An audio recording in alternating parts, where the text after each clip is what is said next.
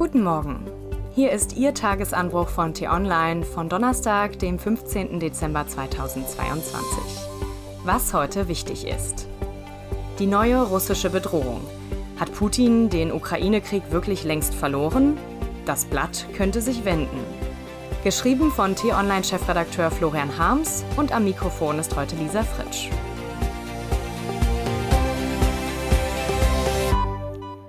Heute möchte ich eine Prognose wagen. Es ist ziemlich kalt, also wird es ein langer, harter Winter werden. So schnell wird es nicht wieder warm. Zugegeben, diese Prognose dürfte jedem Meteorologen das Wasser in die Augen treiben. Aus dem Hier und Jetzt die Zukunft ableiten zu wollen, ist eine Falle, die man beim Wetter leicht erkennt, in die man auf anderen Gebieten aber umso schneller tappt. Vielleicht ist es deshalb in Deutschland stiller um den Krieg in der Ukraine geworden. Ja, es geschehen dort immer noch schreckliche Dinge, es wird gekämpft und gestorben, der Strom fällt aus und die Leute frieren. Gewiss, der Krieg wird noch dauern, aber die Russen werden ihn nicht mehr gewinnen. Hand aufs Herz. Wie viele von uns haben diese Erwartung unausgesprochen im Hinterkopf? Ich möchte deshalb heute eine Prognose wagen. Russlands Armee ist an den meisten Frontabschnitten zurückgedrängt worden. Die Gebietsverluste haben paradoxerweise dazu geführt, dass Moskaus Generälen die Verteidigung des verbliebenen Rests jetzt leichter fällt. Russlands Militärs lernen dazu. In den ersten Monaten des Krieges detonierten ihre Präzisionswaffen oft neben den Zielen. Inzwischen zeigt der erschreckend effektive Beschuss ukrainischer Kraftwerke und Umspannstationen, die Angreifer wissen offenkundig gut darüber Bescheid, wo sie das ukrainische Stromnetz am härtesten treffen können. Eigentlich werden moderne, konventionelle Kriege aus der Luft beherrscht. Aber seit dem Frühjahr trauen sich die russischen Piloten nur noch kurz und nicht sehr weit in den ukrainischen Luftraum. Beim Tiefflug werden sie von kleinen tragbaren Waffen bedroht, die die Ukrainer in großer Zahl aus dem Westen erhalten haben. In größeren Höhen werden die Jets zum Ziel von Flugabwehrsystemen, die noch in der Sowjetunion entwickelt wurden. Aber deren Munition schmilzt schnell dahin. Die Folgen sind schwerwiegend. Wenn es nicht gelingt, die ukrainische Flugabwehr mit Nachschub zu versorgen, werden russische Kampfjets und Bomber bald wieder über das Kriegsgebiet fliegen. Für die Bevölkerung würde sich der Bombenterror vervielfachen und die ukrainische Armee müsste unter radikal verschlechterten Bedingungen kämpfen. Auch am Boden dreht sich alles um die Logistik.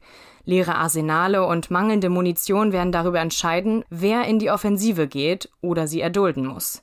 Beide Seiten kämpfen mit der Knappheit. Und darüber hinaus erschweren Wind, Schnee und Kälte beiden Seiten jetzt die großen Offensiven.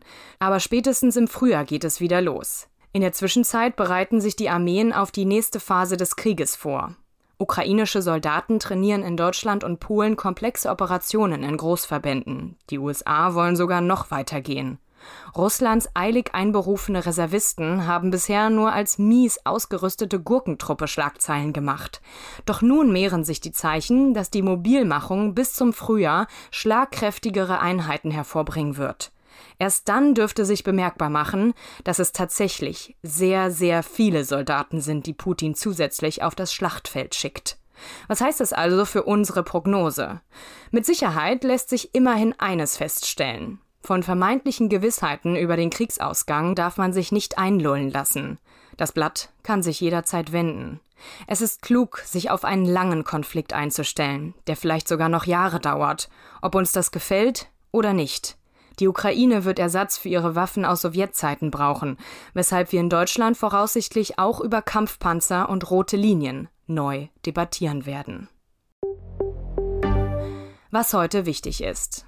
Es fehlte nicht viel, aber schlussendlich konnten sich die EU-Energieminister bei ihrem letzten Sondertreffen wieder nicht auf einen europäischen Gaspreisdeckel einigen.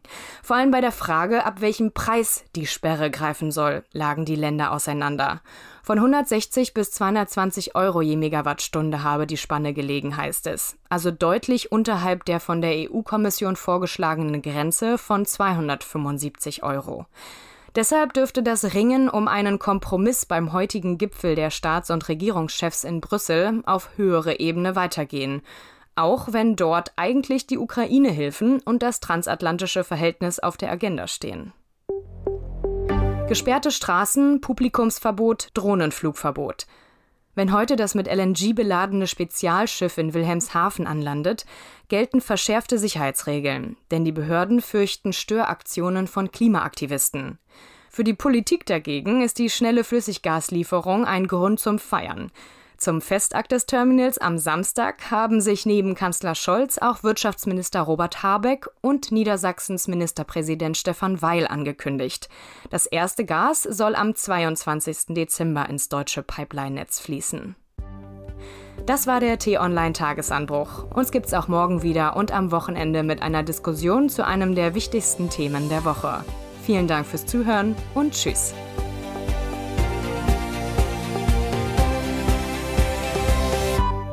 Ich wünsche Ihnen einen schönen Tag. Ihr Florian Harms.